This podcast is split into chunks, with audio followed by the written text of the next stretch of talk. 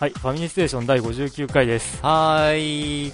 こんにちは、ドラクエンです。こんにちは、クリンクです。はい。はい、また随分とご無沙汰ご無沙汰になりましたが、はい。ええ、まあ大体このペースですうんね。うん、まあい、いつも通りという感じで。はい、はい。ということで、まあ今回も、はいえっ。とよろしくお願いしますと言いたいんですが、えっとはいこの番組ははい。皆様のうん。お便りをもとに、うん。えっとゲームの話などを、うん。えっとなんか適当に話す 番組です。はい。ということで、はい。えええっとお付き合いよろしくお願いします。よろしくお願いします。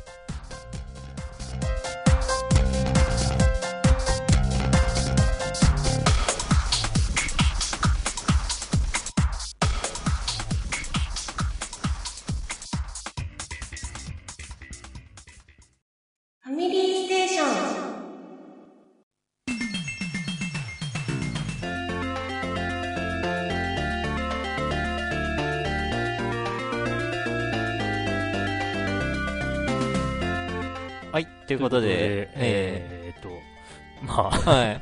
また1ヶ月ぐらい空いたわけですが、はい。ご無沙汰しております。1ヶ月ぐらいというか1ヶ月以上ですね。うん。えー前回収録が9月の末で、うんでまあ、配信が10月の頭、頭1週間ぐらいうんかな？うん。からなので、今日が11月の7日なので、お え配信から1ヶ月、ん。収録からは1ヶ月ちょい。1週間、2週間ぐらいっていう感じなんですが、うん。えーその間、はい。何をされてましたか？もう。ゲームのみならず。ゲームの、あ、ひたすら、とりあえず iPhone のゲームでアングリーバーズをクリア目指して、はあ。150面かな？え。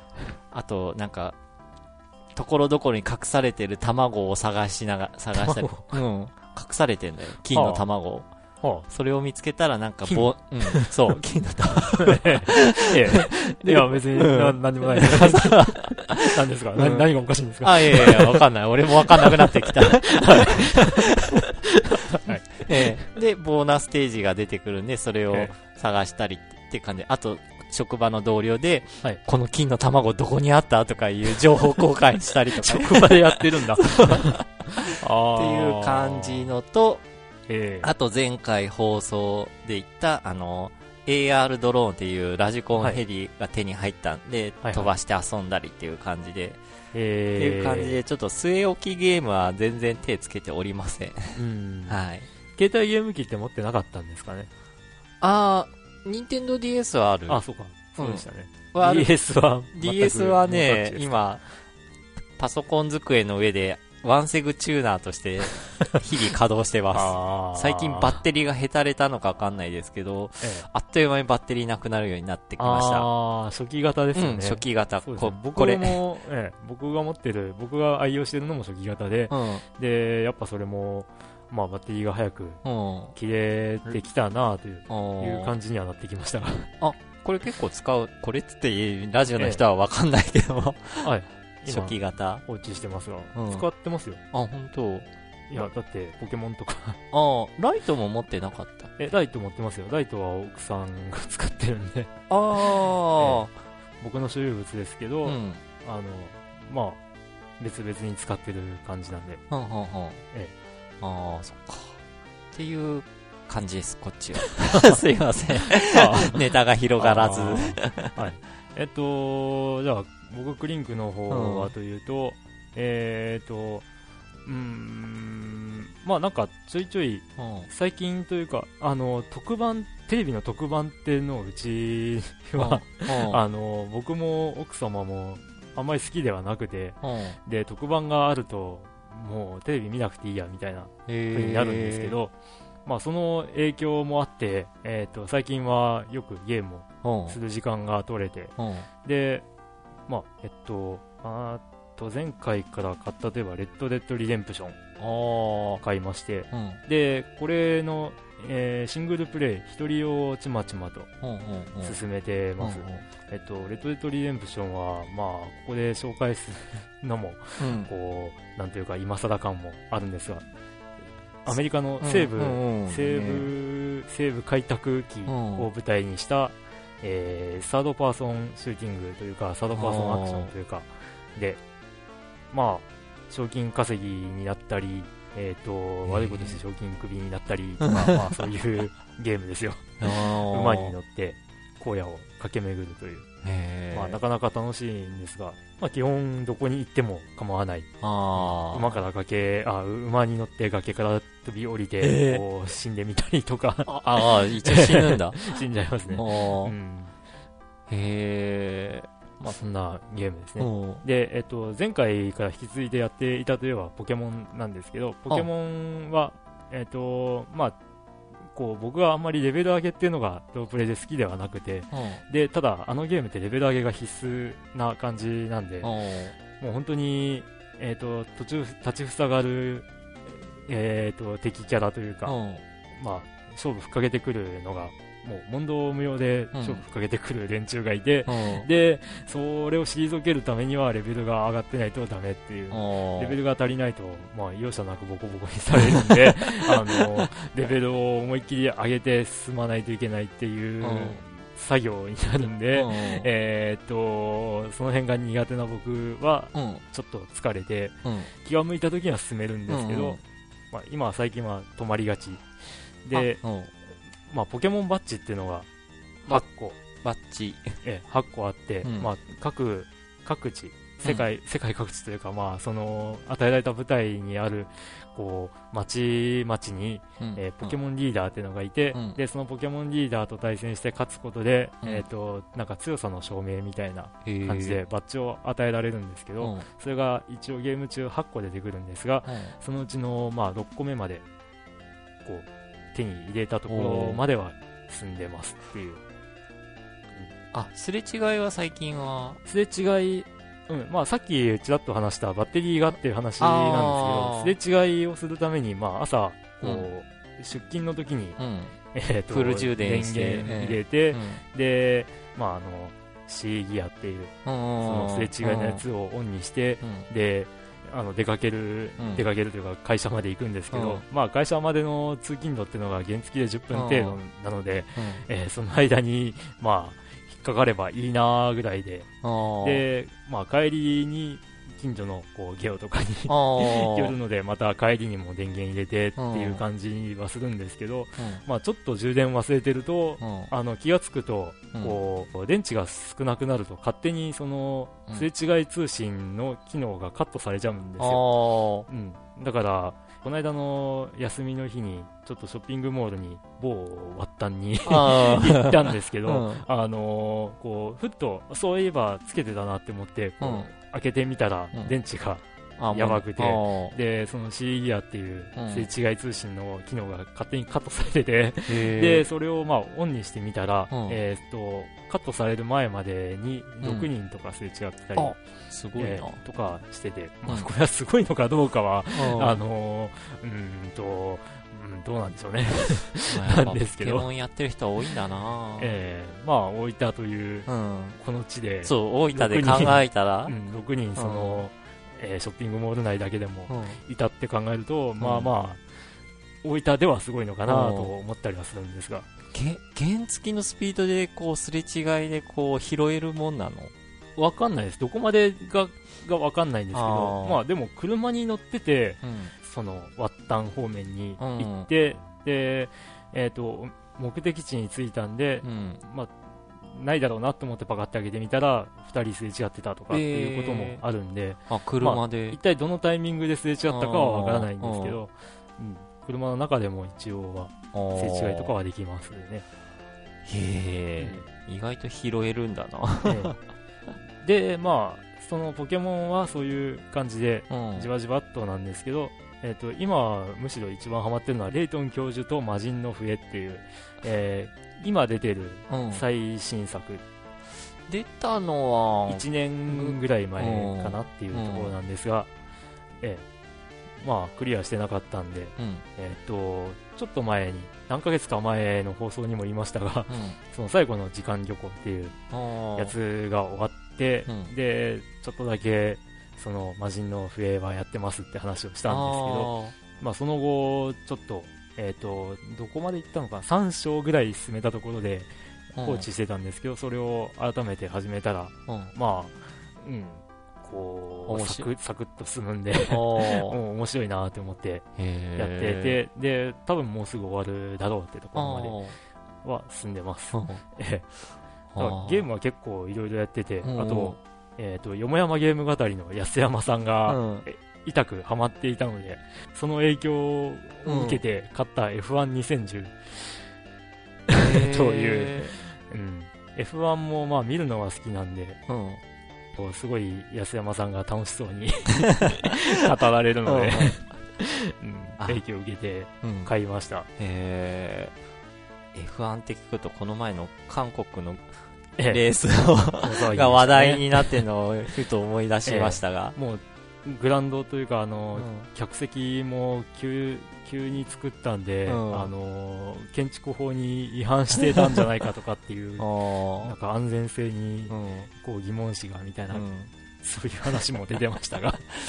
うん、一応レースはやってたよね、えー、コースえぐれて大変とか、うんもうあれ F1 をいろいろ見てる人は気づくと思うんですけど、あのー、まあ客も入ってないなっていうのもわかるし、あのーああいった路面状況、路面状況が悪くて、さらに雨が降ったっていうのもあって、そのマシンもスピードが出せないんですよ、うん、だからこうマシンの音も静かだしっていう あの中継見てて、ここまではっきりと実況がこう綺麗に聞こえるこう、中継もなかったなって。あ, うん、あれ、なんか、水しぶきがすごかった。あれはあんなもの？あんな水しぶきはあんなもんですね。あれよりひどいってこともありますから。あ、本当？じゃあ、ええ、コースの水はけが悪いからあんなになってるってわけじゃなくて？雨が降ると、まあ、コースにもよるんですよ。うん、確かに。うん、ただ、あの、問題なのは出来上がったばっかりで、うん、その、こう、コンクリとか、まあ、あの、な、なんですかね。あのアスファルト、まあ、アスファルトとか貼る,、貼るのに油がどうしてもあって、えっ、とまあえー、FIA という国際自動車連盟だか協会だか の規約によるとその国際レースとかをする行う条件っていうのが、えーとそのレースの開催の、えー、90日前には完成してでもう運営されてなきゃいけない。でその理由がその油などがあの危険なのでっていうその F1 っていうマシンを使うのには危険なのでっていうことだったのに、うん、その FIA 自体がその規約を違反する形で韓国グランプリを無理にでも行おうっていうふうにしたんで、もうなんか完成自体が1ヶ月、1ヶ月もないな、えっと、なんすかね、えっと、1週間ぐらい前だったとか、うん、で、で、まあその、うん、実際に予選というか、えー、フリーランっていう、うん、あの自由に、あの走れる練習用の期間の間に、そのピットレーンの出口の角度がこう危なすぎるとかって話で、あの予選の前日の夜だかに、急ピッチでその辺りをこう改造するということもやったり、まあ、フリーランの間で、その、えー、どこですかね、最終コーナーだか、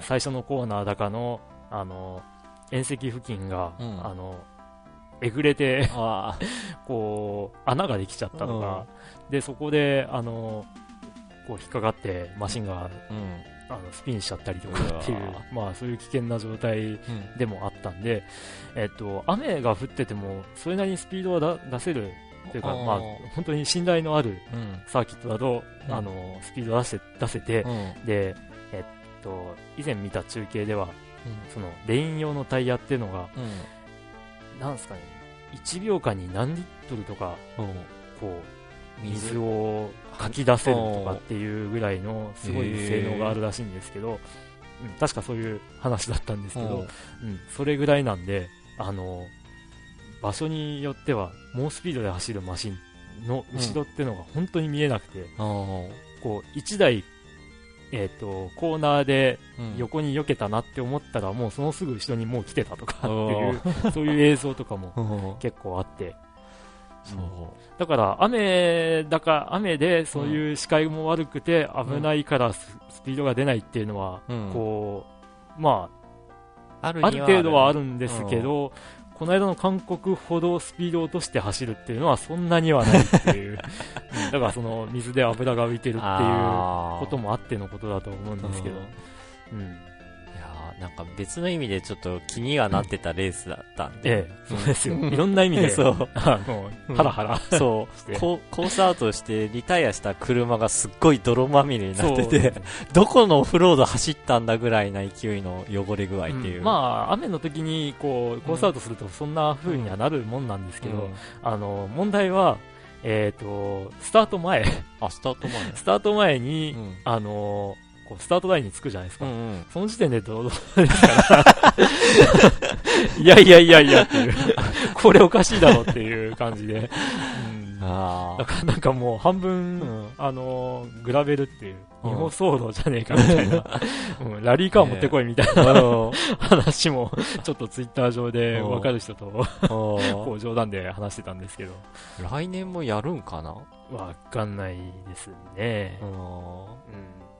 うんだから、なんでその、急、急ななんていうんですかね、あの、無理やり開催しようとしたのかがよくわからない。うん、まあそういう感じで F1 は、あの、いろいろと注目を集めるわけなんですけど、まあ今ちらっと話した、あの、ラリーカー持ってこいっていう 話の流れですけど、まあちょっと、えっ、と、海外の海外版のサンドクマンのソフト1本、えっ、と、これは収録の、今回の収録の前日、昨日ですね、届いたんですが、えー、コリン・マクレー・ダートが届きました。そう、見たら、あれ全部英語だと思って。えー、海外仕様です。うん、えー、あのー、これもまたツイッター上で、えっ、ー、と、ゆえさんっていう人がいるんですけど、うん、あのこう、クリンクさんには、ダートの1作目をぜひやってもらいたいっていうふうに言われて。1作目？ええ。あの、1作目が日本で売ってないんですよ。2作目は売ってるんですけど。え、これ 2, 2作目はあるってこと？ダート2出てますよ。えっと、去年秋かなに出たのかな。ええ。だからこのダートっていうのと、えっと、グリッドっていう、やっぱレースゲームが、えー、同じコードマスター社から出てるんですけど、日本でそのグリッドが出るときに、この1作目のダートが、えーと、一緒になって同梱版で出るんじゃないかっていう噂も流れてたようなソフトだったんですけど、結局それはあの実現しなくって、で、まあ、ゆえさんがなぜ1を進めてきたかっていうと、うん、出てくる車種が、うん、僕、クリンクにとっては1の方が面白いんじゃないかっていうふうに言われて、まあ、あのセリカが出ます。あ あ、愛車のセリカが。えー、まあ、愛車の、まあ、車種は一緒ですけど、グレードは違うんですが、えー、まあ、GT4 が出るということで、進められたもので。うん、で、まあ、このコリン・マクレー・ダートっていうタイトルからわかると思うんですけど、コリンコリン・マクレー・ラリーというシリーズがあって、それの、まあ、えっと、後に続く、え。ー、ダートシリーズなんですけど、これはいい機会なので進められたし、で日本のサンドコマルでも遊べますという、うん、お墨付きをいただいたので、もう 確認済みと、買いました。で、今、まあ、今、テレビ画面で流してはいますが、デモ画面を。なんか、いろんな車あるよね。こう、そうですね。なんていう車になるんかな、こういうのいや、もう、それこそ本当にダートですよ。ダート、ダートっていうか、あの、さっきの F1 韓国の話でもちらっと言いましたが、グラベルっていう未舗装路を走る車を総合的に扱ったゲーム、ダートレース、ダートラとか、えっ、と、まあ、ヒルクライムとか、で、えっ、と、オフロードマシンと言われる、あの、なんて言うんですかね、昔、昔のラジコンをご存知だったら、ホーネットとか、ああいう形のマシンとか、うん。それとかまたラリーとかの、えそういった舗装されてないコースを走る車を扱ったゲームですね。懐かしいな、ホーネットとか、なんか、グラスホッパーとかなんかあったりましたね。タミヤで。うん、まあまあ、この、まあ、パッケージにあるんですよ。この写真にある通りなんですが。本当なんか、ラジコンで見かけたあのサスペンション、むき出しの。ええ、そうですね。はい。で、まあ、なぜそうなっちゃったかっていうと、コリン・マクレーって人が、うん、その、それまでやってたコリン・マクレーラリーっていうのは、うん、あの、WRC っていう、世界ラリー選手権を、あの、モチーフにしたゲームだったんですけど、このマクレーっていう人が、その WRC から引退しちゃったんで、うん、で、そのアメリカの、その、えー、ラリースポーツみたいな、うん、こう競技があるんですよ、うん、えっと、ケン・ブロックっていう人が結構有名でいるんですけど、えっとまあ、WRC で言えば、スーパー SS っていう、2台の車が同じコースで、えー、8の字みたいになってるといえばなってる、まあ、並走してる同じコースなんですけど、つながってて、あのまあえっ、と、なんていうんですかね、同時に別々のところからスタートして、で、その、走り抜くタイムを競うっていう、そういう競技があって、で、そこで、まあ、そのケン・ブロックとコリン・マクレーが勝負したりとかっていう、そういう映像とかも残ってるんですけど、まあ、そういった感じで、あの、WRC のみならず、そういった、そのダートコースを専門にとした競技に、えー、マクレーっていう人が移動したんで、まあ、こういうゲームも、そういった形にしようっていう風になったんじゃないかなと思うんですけど。へえ、うん。いつぐらいに出たゲームなんだろう、これ。これは、えっと、2007年とかかな？ああ、ちょっと西暦がどっか書いてっかなとか思ったけど。2006年ですね。あ、2006年か。はい。4年前。そうですね。はあ。うん、じゃあ結構前のゲームなんだ、これ。うん。まあでも、さすがにプレステ3とか360の時代のゲームなので、うん、今やっても絵的に遜色もなく、うん、で、まあ、実写の出てくるゲームなので、あんまりその辺のこう色あせ感はないと、グラフィック的なところではあんまり色あせてはないですね。あうんそっか。まあ、あんまりプレイしていないので なんとも言いようがないんですが。もう、まあ、ひっくるめて言うと、もうなんかレースあ、そっか、これはレースじゃないか。なんか、レースばっかりじゃないですよ。うん、レートもやってますし、ポケモンもやってますからね。いや、でも車ゲーが2本あるなと思って。はい。はい。まあそういう感じで遊んでますよ。はい、ああ、はい。じゃあ、ゲストの方は？いませんね。あれ？今日誰もら 今日はゲストいないんですよね。久しぶりですね。こう、二人でやるっていうのは。そうですね。うん。あの、スカイプの人もいないっていうのは？はい。うん。まあ。ということで。これがスタンダードではある基本装備がこの形と。そうですね。まあ、あの、ヨッキーファンの方もいらっしゃると思うので、そう、前回結構多かったよね、ヨッキーファンっていう人が。まあ、ヨッキーの声は別の形で配信できたらなと思ってます。昨日ちょっと、あの、きちんと撮れてるかはわからないんですが、うん、まだ確認してないんで、えー、あの、番外編を、ちょっと撮ってるんで、えー、そちらの方で、ヨッキーファンは 楽しんでいただければ、はい、と思います。そうですね。はい。では、はい、ということで、ずいぶん長くなっちゃいましたが。はい。じゃあ、お便りをいきたいと思います。はい。はい。日清さん。はい。はい。ドラグーンさん、クリンさん、いると思われるゲストの方、はじめまして。どうも、はじめまして。はじめまして。前回の放送で留学中に聞いていると紹介を扱った、えー、日清でございます。はい。突然の紹介に驚いた次第でございます。はい。すいません。12月には日本に帰るので、海外にいる間にあと2回聞けるかなといったところです。うん、日本に帰ってからも聞かせていただくので、以後お見知りおきよろしくお願いします。はい。また、機会があればお便り送らせていただきます。あ、雨い戦争申し訳ありません。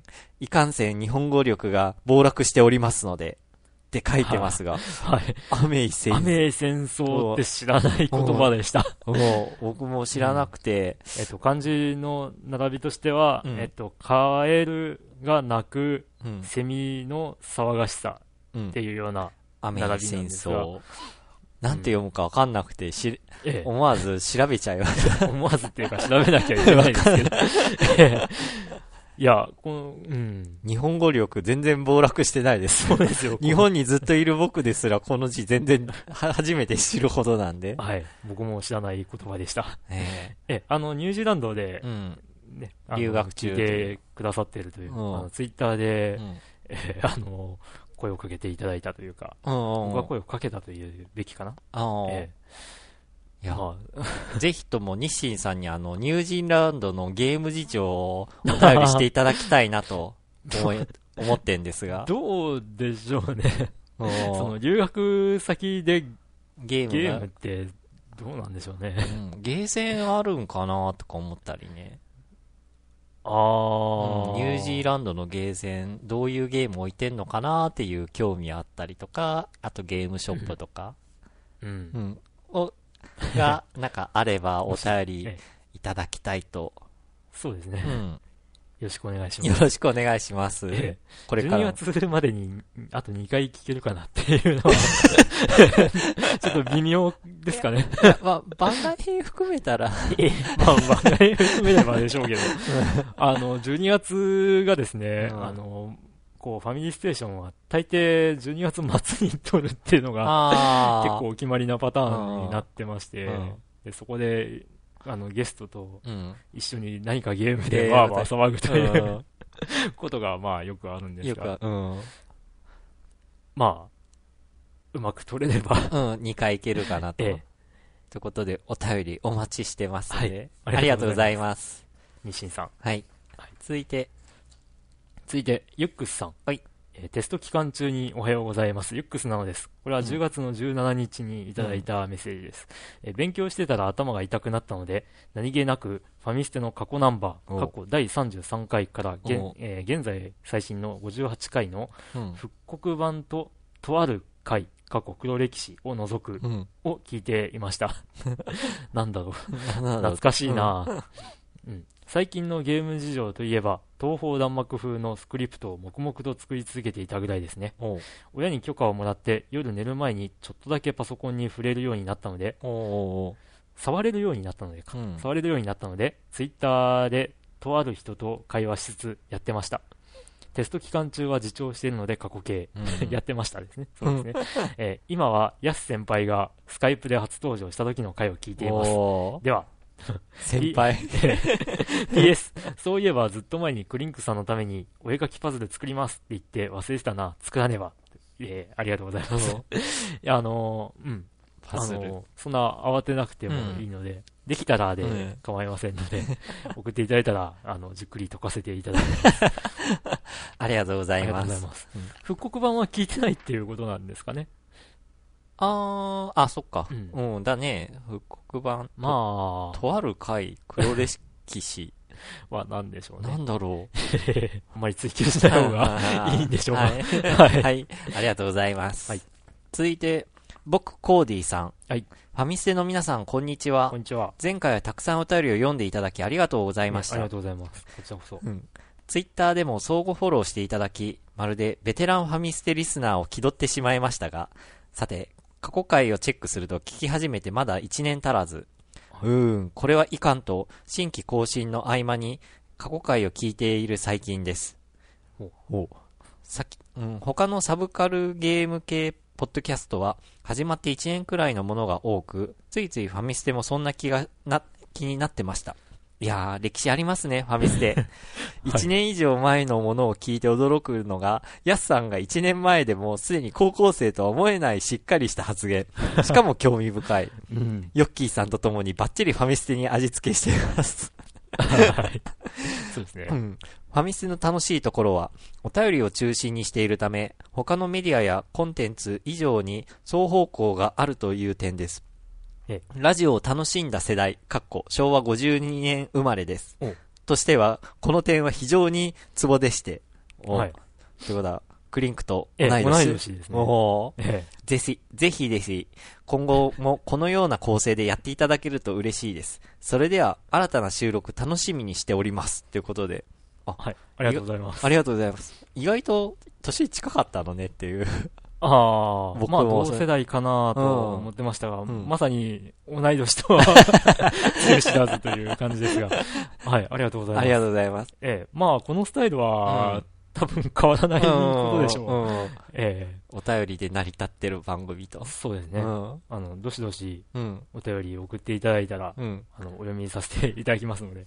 がっつり読んできますよ。今後ともよろしくお願いします。はい。ええ。えっと、33回から配信してるんですよね。うん、あ、33回だっけ ?33 回で、ね、公開分は、えっと、うん、さっきのユックスさんの話、うん、33, 33回ですね、うん。33回から、まあ、今、59回目なんで、まあ、あれですね。その、2年は経つかポッドキャストを始めて、ポッドキャスト配信を始めてからっていうのが、うん、自分で思っていたより結構長くなったなと思いましたね。2008年の4月、5月、5月ですね。え、もう2年 ?2 年 ?2 年半。うーん。まあ、回数はこれですけど。まあ、そう。2年もやれば、2年もやれば普通100回はんだって。なんか1年ただで1週間やれば。あれ、100回超えてた、あの、この前言った、グダグダゲームラジオです。は何年ぐらいになってるのかないや、それは2年。あ、2年か。ぐらいですよ。で、100回。はい。いやうちはマイペース。マイペースというかもう、ほぼ月1、たまに2ヶ月に1回という。月間、ファミリーステーション。ええ。まあ、ようやく60回は見えてきたんで、次回60回って。60回記念。ええ。はい、っていう感じのペースのファミステですけども。ええ。まあ確かに期間的には長いんで、うんうん、まあ回数はこれですけど、うん、うん、公開してない部分含めるともう4年になります、ね、そうですね。あ、来年5年？うん。お。いや、だから、なんというか、うん、あのー、1週間、まあ、それは週毎週放送されている方ってのもすごくて、うん、で、その方も、あのー、1年とか2年って続くと、こう、最初の頃とか聞き返すと、あ、こんな頃からやってたんだなっていうふうに思ったりするんですが、あの、まあ、今、あれですよね。その、復刻版で第0回とか、1回とか、ファミステも配信はしてますが、その頃とかを聞き返すとやっぱり、話題が 古いよね。古いですね。もう FF12 とか、12, 12昨日買ってきました。とか言ってましたから。そういうのを考えると、本当に、ああ、なんか、その、回は、回は少なめというか、まあ、まだ60回ぐらいですけど、それでも、歴史が、歴史長い間やってるなとか実感しちゃいますよね。うんあの頃に出てたゲストとかもね、うん、最近出てないから、うん、久しぶり呼びたいなと思って、うん、土下座さんとか。ええ。元気してますか？なんか、今度転勤になるそうです、え？マジですか？うん。来年1月か、どんぐらいかな。はあ、うん。その前に、こう、拉致してこないと。そうそうそう、ちょっと土下座さんを。えー、ダメじゃないですか。えー、あの、あれネタ豊富な方アイドルマスターライブフォーユーでも持ってきてもらって。そう、土下座さんが、そう、そうです。360土下座さんが360を持ってきてくださって、で、そこでアイドルマスターを見せてもらったから、僕が360を買ったという、そういう、まあ、きっかけになった方なので、えもう、非常に、ありがたい存在なんで、うん。ね、転勤になる前にぜひって感じで。そうですね。はい、えー、やっぱ僕ら世代の人っていうのは、ラジオを聞いて育った世代ってなんですかね。最近の若い人は多分リアルでラジオあんまり聞いてないんじゃないかなとあの、ちゃんとした放送局が流してるラジオっていう。AM、FM っていうのを受信して聞くっていうのがなかなかないのかなとも思ったりはしますね。たまにそのツイッターとかでも話題になる、そのアニソン特集とか、えー、ゲームミュージック特集とかって時は、みんな聞いてる感じもあるんですけど、なんか普段から聞いてるっていうのはあんまり、こう、周り見ても、あんまりいないかなって思っちゃいますね。実際僕ら自体もなんか AM、うん、FM をこう、家の中で聞くっていうのが。聞いてないですね。うん、だから、もしかすると今は、ポッドキャストっていう形で、うん、まあ、ラジオという形のものを触れてる人は増えてるのかもしれないんですけど、うん、どうなんでしょうね。時代かね。うん。僕らの頃は本当、ラジオ聞いてお便り出して呼んでもらえると嬉しいっていうのを楽しんでたっていう。実際そうでしたね。うん、で、まあその地方、僕らの、まあ、大分には、うん、うん、まあ、どうなんでしょう、他の地域があんまりどういう放送があったのかがわからないんですけど、まあ、なんというか、オタク心に、くすぐるような、まあ、ド直球な番組が、ちらほらあって、ああ、うん。だから、そこでつながりができたりとか、まあ、リスナーの集会とかあって行ったりとか、ね、そういう楽しみ方をしていたわけなんですが、で、やっぱみんな聞いてたんで、あの、おはがき読まれたら、すげえみたいな 空気が できましたよね。せ、読まれたんだ、みたいな。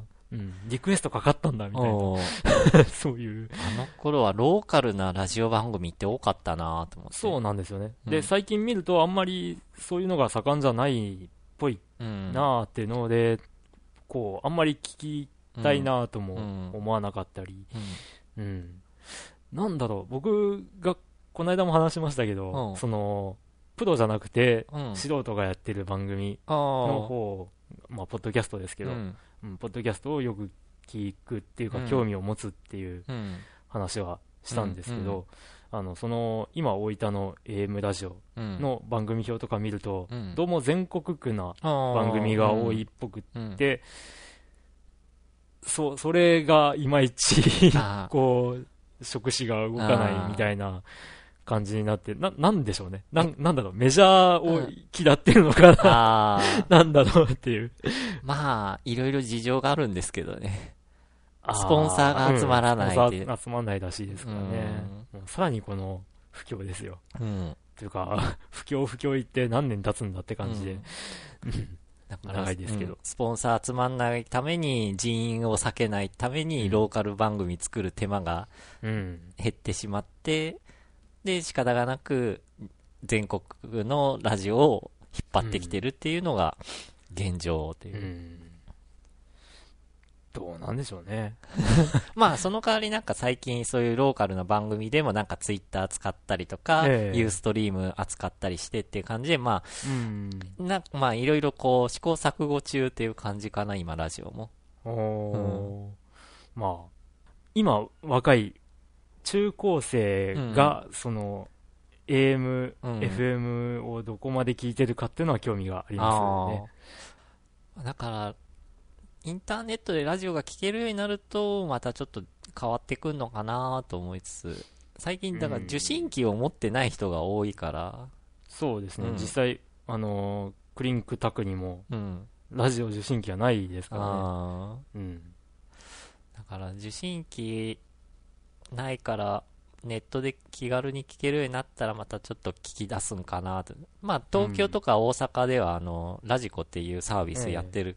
で、それでなんか、改めて聞き始めたっていう人もいるみたいなんで。うん、まあ、でもネットで、ネット上でそのラジオを聞けるっていうソフトも一応ありはするんですけど、うん、フリーソフトで。うん。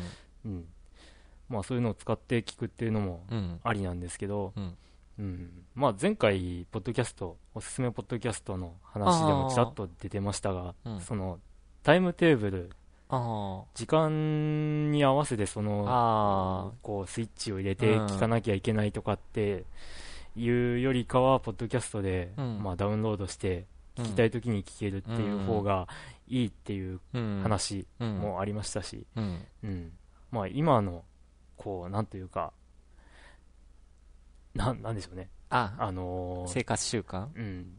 必ずしもその時間にラジオを聴けるわけじゃないっていうのを考えると、うん、うん、なかなか普通の放送っていうのは、うん、こう聞くのは難しいのかなとも思ったりはしますが。うんまあ、実際ね、うちらも、あの、ハードディスクレコーダーで番組撮って後から見るってパターンの方が大部分だから。うんまあ、テレビはそうですね。うんうん、テレビはその録画っっていう文化が結構前からビデオであるんですけど、ラジオの方ってなかなかなくないですか？そのタイマー録音っていうのがなかなかまあ機種は少ないけど、ね、昔とか、うん、カセットテープで、うん、うん、予約録音っていうのがあうちそれやってた。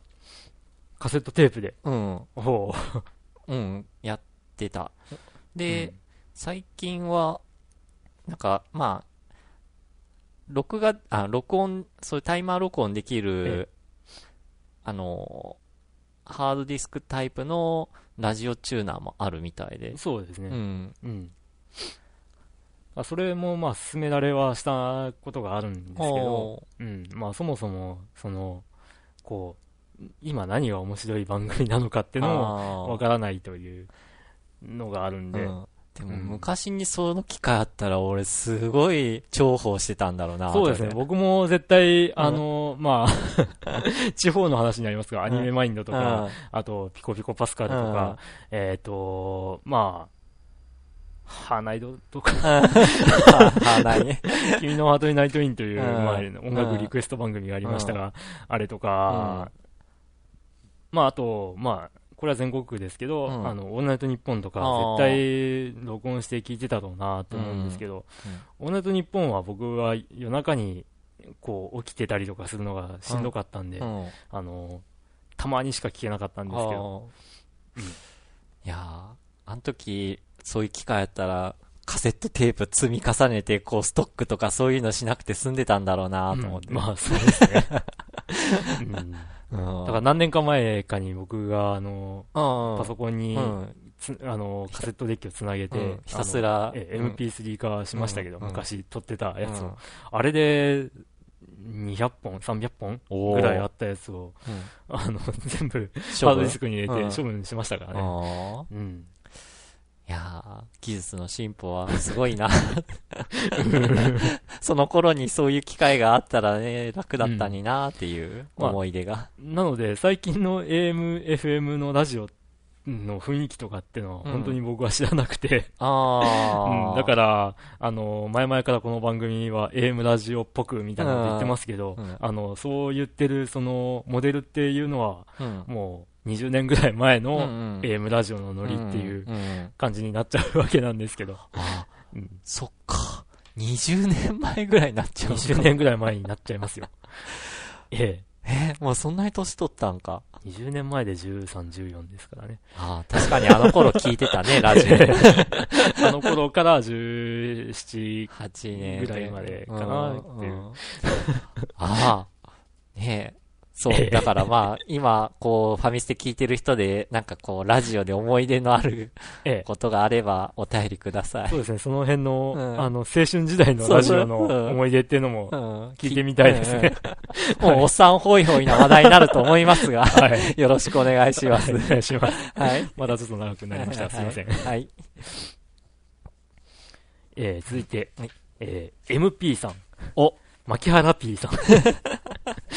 えー、特別敬語班が、特別敬語班が似合いそうなドラさん。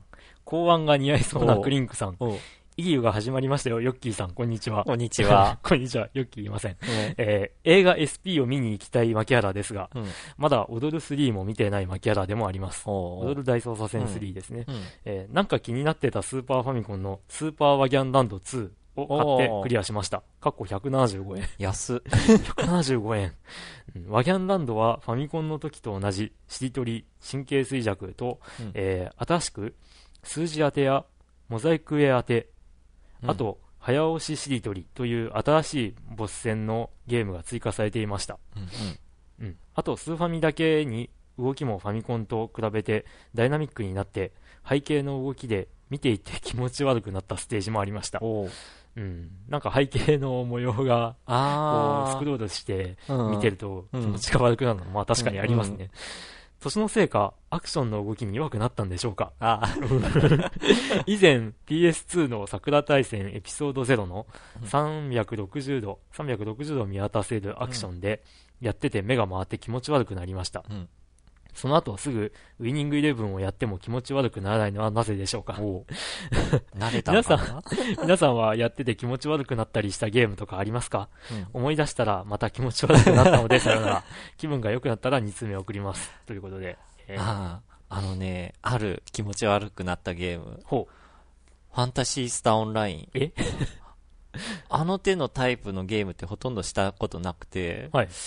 ほんもう、しょっぱなからどっぷりハマってもったから、はい、もうひたすら3、4時間ずっとやってたら、さすがに気持ち悪くなったっていうそれはなんか別な理由なんじゃないかと。いや、いや、でもやっぱ目で酔った。あれはこう、やっぱこう、敵を探すためにこう、360度画面振るから、その画面の動きで、やっぱ気持ち悪くなったけども、うん、そのうち慣れて、強化、強化された。ニュータイプになった。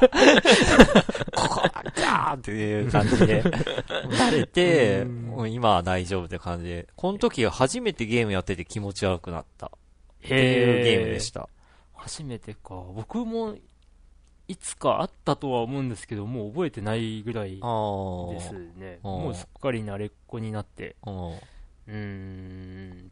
まあ最近も疲れが溜まって、すごい疲労が、疲労度が高い時に、えっ、と、まあ、レース系のゲームとかやると、ちょっとこれはいかんなって思う時もあったり、ふふっとこうなんか、あの、レースゲーをやってるはずなんだけど、画面が見えてないって時もあったり、なんか気がついたら、ななんていうんですか、目は開いてるんだけど、こう、目の前がく、暗暗くなってるというか、く黒くなってるというか、うん。なんか、焦点が定まってないというか、そういう感じになって、ああ、いかんいかん、みたいな。いわゆるぼーっとして運転してるような感じそう、そうですね。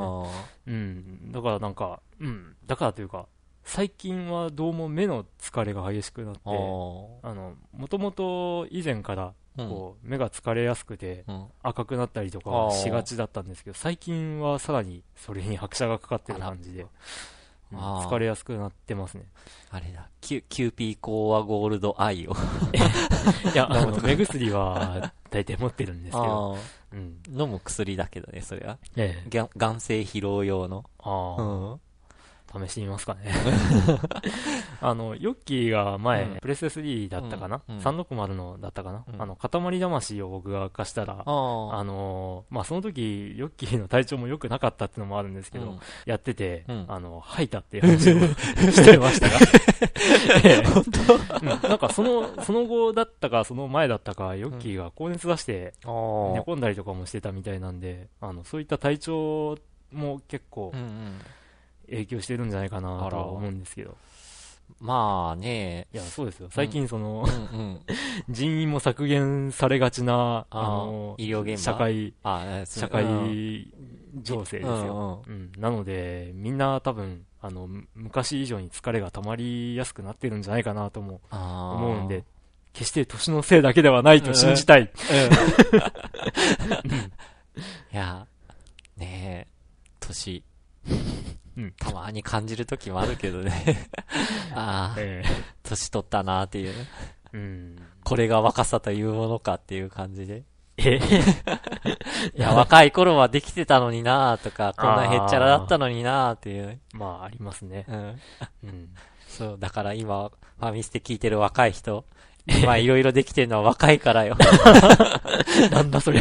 年取ったら、きつくなるよ、それはっていう。うん。っていう大人からの 助言でした。うん。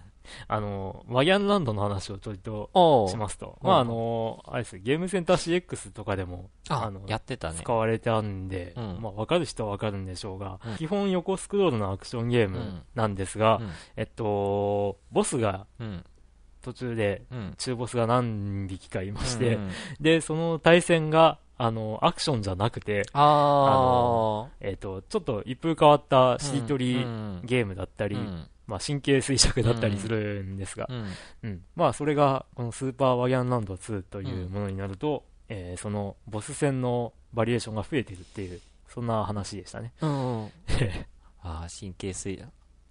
なんかこの手のなんかボス戦のゲームってちょこちょこある気がする、なんか。あ、そうですか。うん。うーんと。なんか本当に子供向けなゲーム時。そうですか、なんか見かけた気がする。うん、まあ古くは、うん。サダの国のトマト姫とかあ戦闘シーンが、うん、あの、あっち向いてほいっていう。うん、じゃんけんして勝ったらあっち向いてほいってやるっていう。うんあと、そんなんもありましたが。なんか、は、な、タイトルは、ちょっと、正確には覚えてない。なんとか花丸とかいうゲームの、はいはい。もうなんか、ボス戦がなんかそんな感じだった気がする。あれは、ぶっちゃけワヤンランドのパック。あ、そういう、あ、そっか。そう考えるとそんな感じがするな。あれでしょ？えっ、と、仮面の忍者花丸だったか、でしょ、あれカプコンのゲームだったと思うんですけど、あのどっちが先かはいまいちわかんないんですけど、あの、ナム、ワギャンランドはナムコなんですよ。で、えっと、デザイン的にもかなり近いものが、お互いにあって、そっか、そう言われると多分ワギャンランドのが先じゃないかなと思うんですよね。まあ、あの当時だったら、まあ、セーフだったんかな セーフというか、あんまりこだわらなかったってだけだと思うんですけどね。うん。うん、ああ、そっか。確かにワギャンランドに似てるな、今思うと。だって、あの当時というか、まあ今でもそうですけど、うん、あの、横スクロールのアクションゲーム作りましたって言ったら、スーパーマリオじゃねえかって言われてもおかしくないわけですけど、まあ、みんなスーパーマリオに追随して、そういったゲームを作ってたりしたわけでしょうし。まあみんな、インスパイアされまくってたっていうことで、そこから新しい 流れが誕生するわけで。まあ、まあ良かったんでしょう、多分。でも、あまりに似てねえかな、あれはっていう気はします。ワギャンと花丸は。まあ、たまたま似ちゃったんですってことで。うん、うん、うん、はい。はい。続いて。はい。チキさん。はい。久々に大分、大分帰ります。チキです。はい。今回はうまく予定が合わず申し訳ないです。次回こそは、最近はニコニコ動画でロックマン TAS タスかな？を見る毎日です。はい。タスとは道具を使って、えー、スーパープレイ、もしくは早くクリアすることです。詳しくはググれ。さて、寒くなってきましたので、体調にはお気をつけて、ということで。はい。タスっていうのがですね、えー、僕は確か、なんかソフトだったよなっていうので、あ。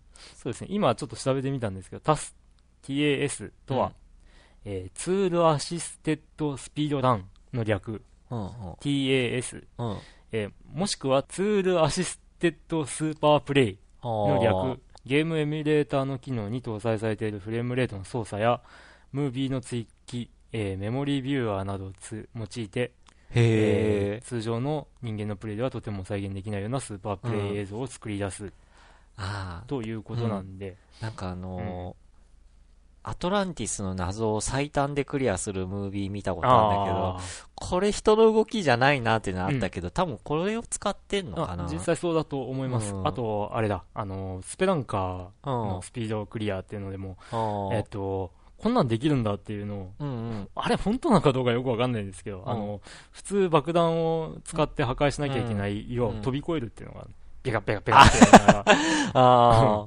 なんかそういうのもやってたりするんで、うん。うん、まあ、攻略方法をこう調べるにはちょうどいいなんかビデオっていうかムービーかなっていう。そうですね。うんまあ、こういう方法でいけるんだって感じで、こう、ひたすら自分でやるって感じかな。ええ、まあ、参考にするとか、うん、うん、あと、こんなことができるんだ、すげえって見て感心するっていう。そう。うん。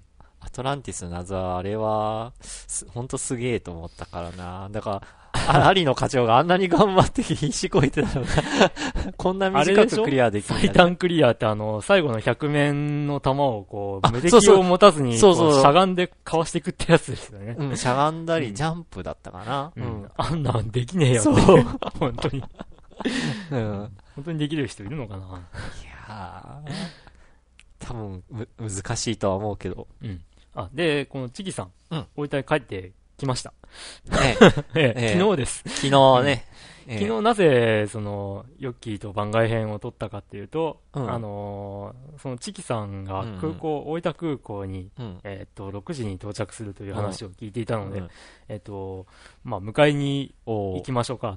で、その帰り際に番外編撮りましょうか、みたいな話をもともとしてまして、うん。で、その、こう、行き、帰りに片道1時間ぐらいかかるんですよね、大分空港まで。なので、その間暇なんで あの、ヨッキー、もし、あの、暇だったら、来ない一緒に行かないっていう話をしたら、あ、あの、えっ、と、暇なんで行くよっていう話になって、うん。じゃあ、番外編とどっか、みたいな話に行きと帰りで、うん。うん、試してみたんですけど。ということで、ヨッキーファンの方は そちらを楽しみにしていただければなと。また、チキさんとも結構話してますんで。うん、そう。どんな会話が繰り広げられたのか。僕も知らないんで、ちょっと楽しみにしてるんですが。うん。うん。うん。まあまあ、配信できればいいんですけど、うんうん、配信に耐えられる録音状況であればいいんですが、ええ、驚くべきこう、規制理由が 判明したりとか まあ、びっくりしましたけど。はい。まあ、それは、後日公開かもっていうことで、お楽しみにく、公開されなくても、チキさんから、うん、あの、お便りが 来るんじゃないかなとも思いますが。楽しみにしてるんではい。ありがとうございます。ありがとうございます。はい。うん、今頃は、食事してるかな？あら、なんだかな？なんか意味深な 意味深な、なんか、ヒントですが。はい。続いて、続いてはい。リリさん。はい。クリンクさん、ドラグーンさん、ヨッキーさん、その他ゲストの皆さん、こんばんは、リリーです。こんばんは。こんばんは。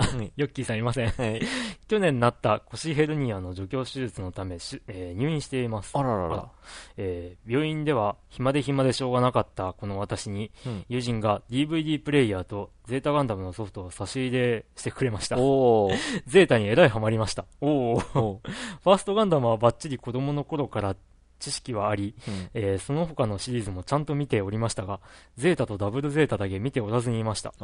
いやー、めちゃくちゃ面白いですね。うん、面白いですね、うん。ということで、バーチャルをしたくなりました。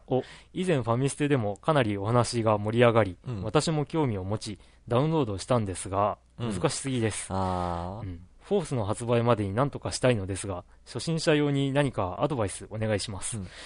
すぐに目標がわからなくなるのが難しいです。それでは失礼しました。ということで、ありがとうございます。ありがとうございます。目標っていうのは、目標がわからなくなるってことは、敵を見失うってことだと思うんで、うん、えっと、これは本当にやったことが、それまでやったことがない人はわからないことだったと思うんですけど、うん、えー、ジャンプキャンセルっていうのをやると、いいんです。あのすぐ敵の方向に向く。えっと、ジャンプをすると、うんまあ、やってて気づくかどうかなんですが、ジャンプすると敵の方向に向くんですよね。うん。うん、で、その、それを利用して、ジャンプしてすぐジャンプをキャンセルするっていうのをやると、あの、瞬間的に相手の方を向いてくれるんですよね。うん、そういうテクニックがあって、まあ、あの、バージャロンの1作目からあるテクニックで、それを使えば相手をすぐに補足できるっていう、うん、そういう技もありますんで、ただ、初めてやられてるっぽいんで、うん、コントロールが多分、難しいかな左スティックで移動で、うん、で、まあ、で、まあそんな感じの操作だと思うんですけど、えっと、なんだっけ、えっと、Y ボタンかでジャンプとか、えー、A ボタンで右トリガーとか、うん、そういう感じだと思うんですけど、あの、その辺の操作に多分僕やドラグーンさんは慣れてないと思うんで、その操作のアドバイスってのができないんですよ。僕らは、あのツインスティックタイプの操作方法でやってるんで。そうですね。一、うん、作目のゲーセンから、ゲーセン版から遊んでるんで、その操作じゃないとできないっていう。うん、ただ、その 360の場合、うん、その専用コントローラーのツインスティックが3万円という高値なので、うん、それを買ったらどうですかというのは気が引けるので、えっと、僕がやってるのは、360のパッドで、えっと、左スティック、右スティックを移動に設定して、で、えっと、右トリガー、左トリガーをそのままトリガーにします。攻撃ボタンね。ターボっていうのがあるんですけど、うんうん、ターボボタン、右ターボ、左ターボを、うん、えー、それぞれのスティックの押し込みにしてます。あ、おおほうほう、えー、それでできるんですよ。う。ん、そうすると、えっ、ー、と、スティックの、うん、えっ、ー、と、倒しで、うん、ツインスティックの、まあ、倒しと一緒にできて、で、えっ、と、まあ、ターボとトリガーを同時押しっていうのも、まあ、その、同じような感覚で親指で押し込む感じになるんで、うんまあそんな感じでやるんで、ツインスティックの、の感覚に近い操作系統にはできるっていう、うん、そんな感じなんで。うん、その方法、まあうちらはそういう方法をお勧めしますって感じ、まあツインスティックっていうものに慣れていればですね。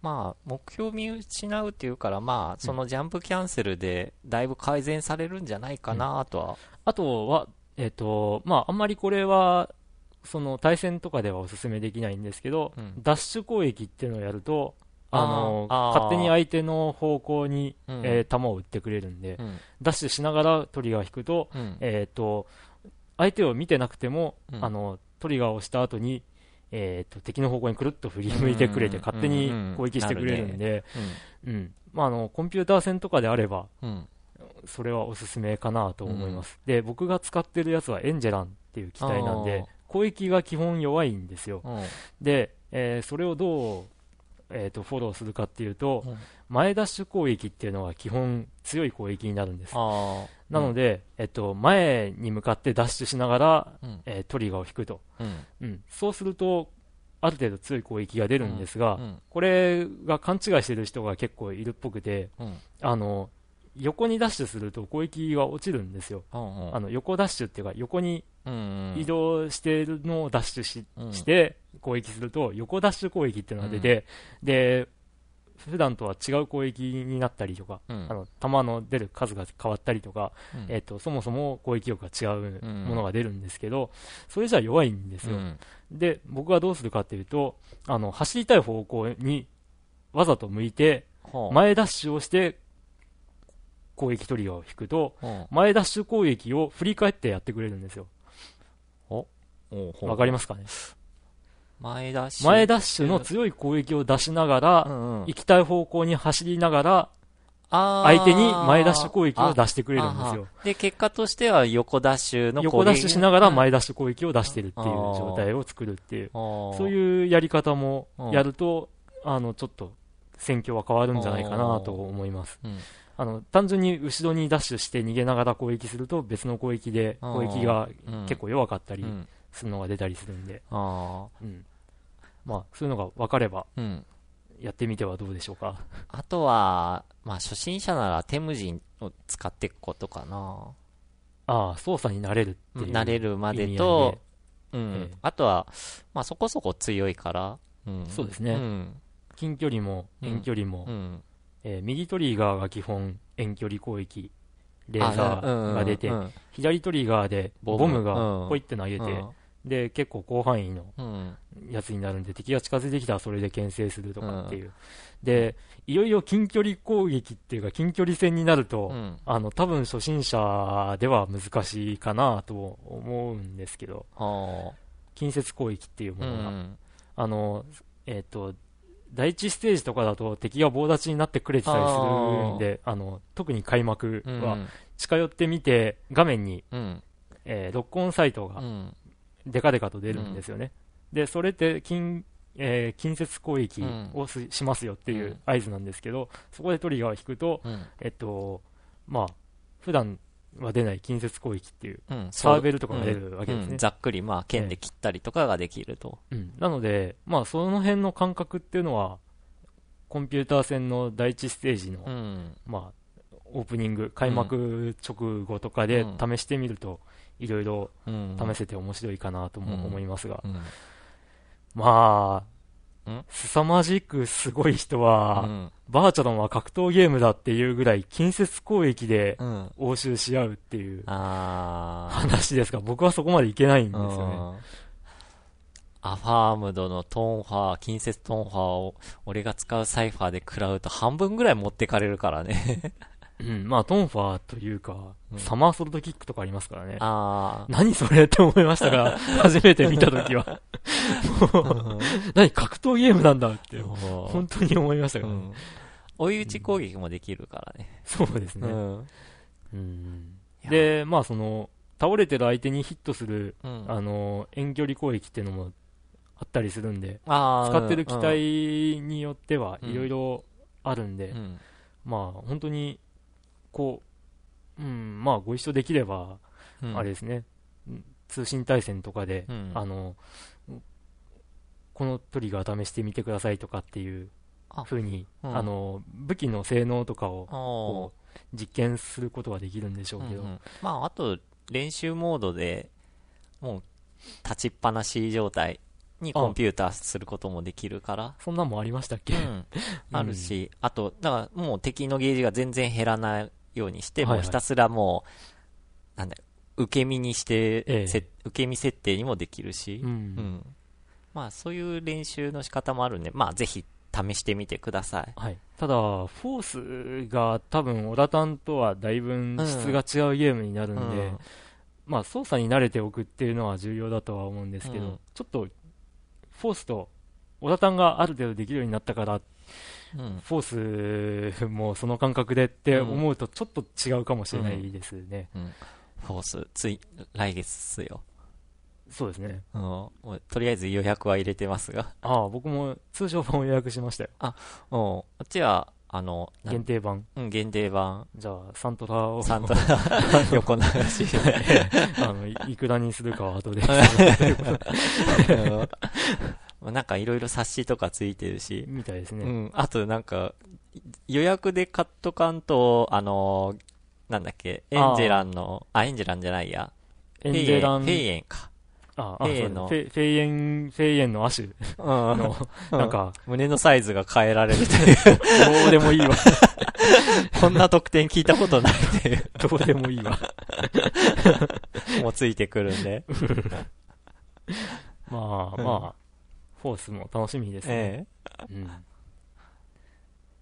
てことで、ええ、バーチャロンなかなか、慣れるまでは難しいかなと思いますが、ええええ、ぜひ頑張ってください。はい。はい。ゼータどうですか？あ、ゼータ？ゼータ俺好きよ。ゼータ好き。うん。テレビ版、劇場版。あ、劇場版も見た。見ました？うん。なんかあの、劇場版の結末が変わってるっていう話で、うん、で、その結末が好き、ハート、いや、でもな、は、みたいなのが、結構分かれるみたいで。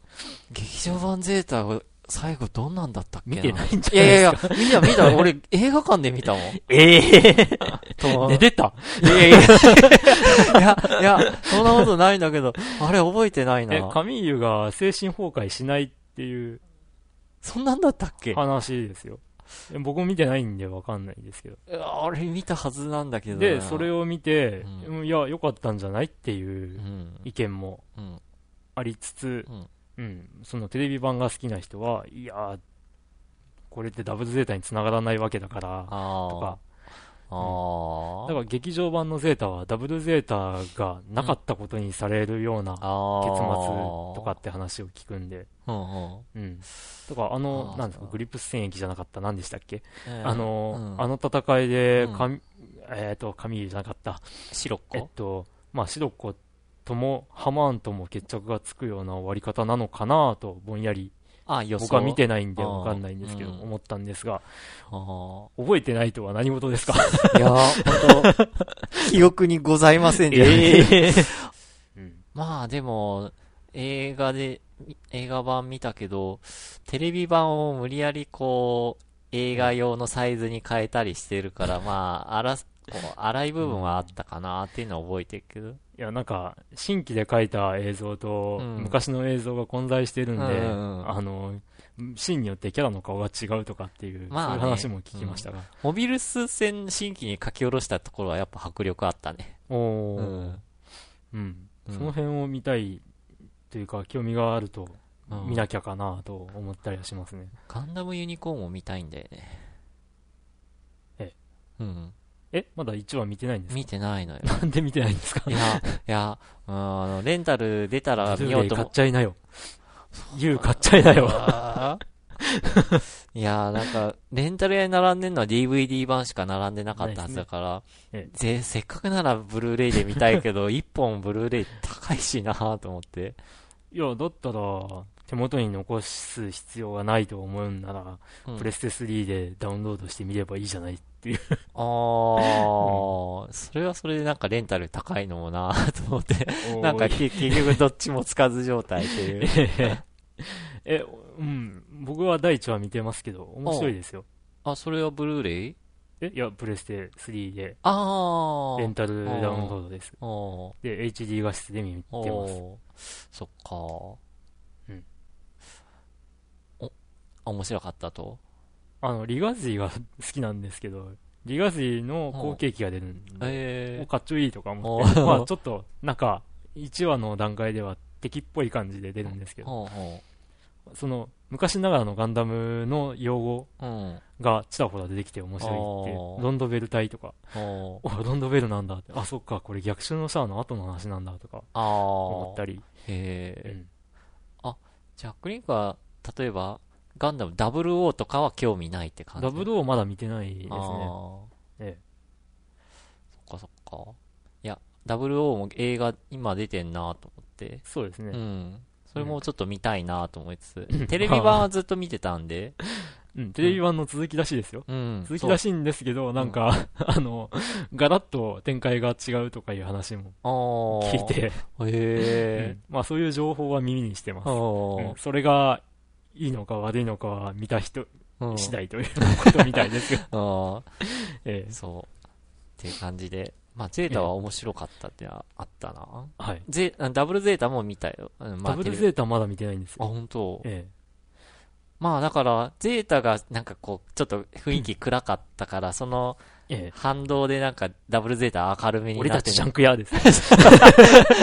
あの、ゼータのレンタルで見たんですけど、うん、あの、借りた後に、うん、あの、もう次の週からダブルゼータが始まったとかだったんですかね、確か。あの、て、もうなんか当時、ええ、続きがもう、こう決まってて、うんうん、で、次回予告もゼータのビデオとかの、あの、最終話の最後に入ってるんですよ。そこで、柔道で、うん、柔道の、俺たちジャンクやとかいう次回予告があって。そんなんあるんだ。へえ。あーっていう。あーでそれ以降見てないって感じまだ見てないです。あええ、いや、見たいんですけどね。一度昔ちっちゃい頃に、あの、リアルタイムでプル2だったかな？が死ぬ？シーン？プル2だったかプル1だかわかんないですけど、まあ、プルのどっちかが死ぬシーンを見て、え、こんな悲しい話だったの？みたいな風に思った記憶がありますが。うん、ねえ。まあ、だ、団地だぜとかいう。なんかあの、ガンダムの劇場版、ファーストガンダムの劇場版見ていたときに、こう、あれってもしかしてブライトさんが初めて言ったのとか思う言葉が出てきて、ガンダムをスタンバっておけとか言ってるんですよね。スタンバるってもしかしてここが発祥とか 思ったりしたんですけど、どうなんでしょう？わかんないですけど。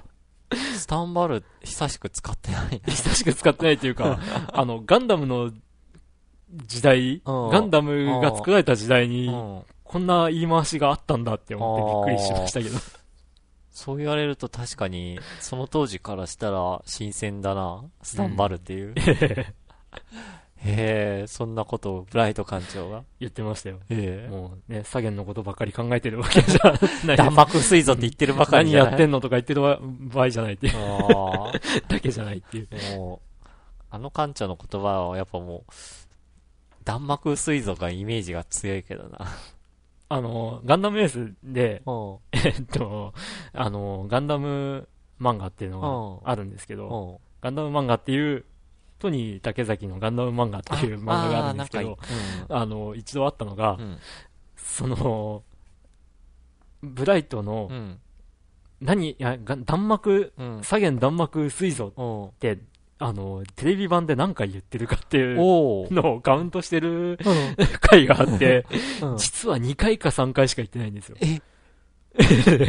えいや、その漫画で書かれてたんですけど、うん。ただ、その、初めて、うん、あの、左舷弾幕薄いぞ、うん、何やってんのって言ったっていうシーンのところで、うん、キラキラキラってブライトが輝いてて、周りが、ブライトさん輝いてるわ、みたいな感じの 描き方してて、面白かったりしたんですけど。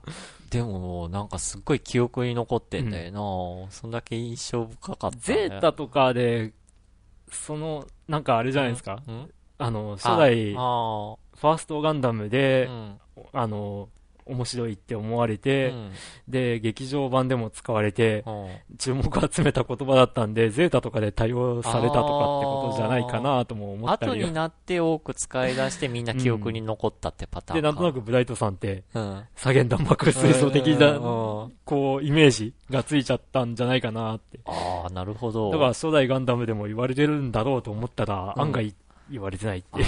あら、ちょっと意外。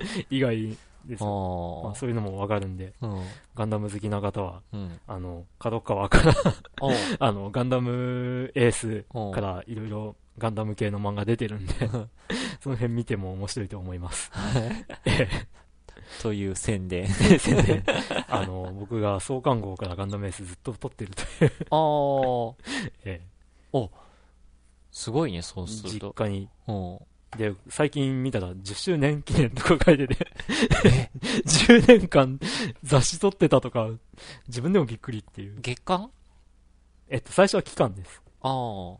最初は夏号だか秋号だかが最初で。うん。で、2年目か3年目ぐらいに、うん、あの、隔月間になって、うん、で、その後月間化して。へえ。じゃあ、冊数としてはもう何冊ぐらいなんだ？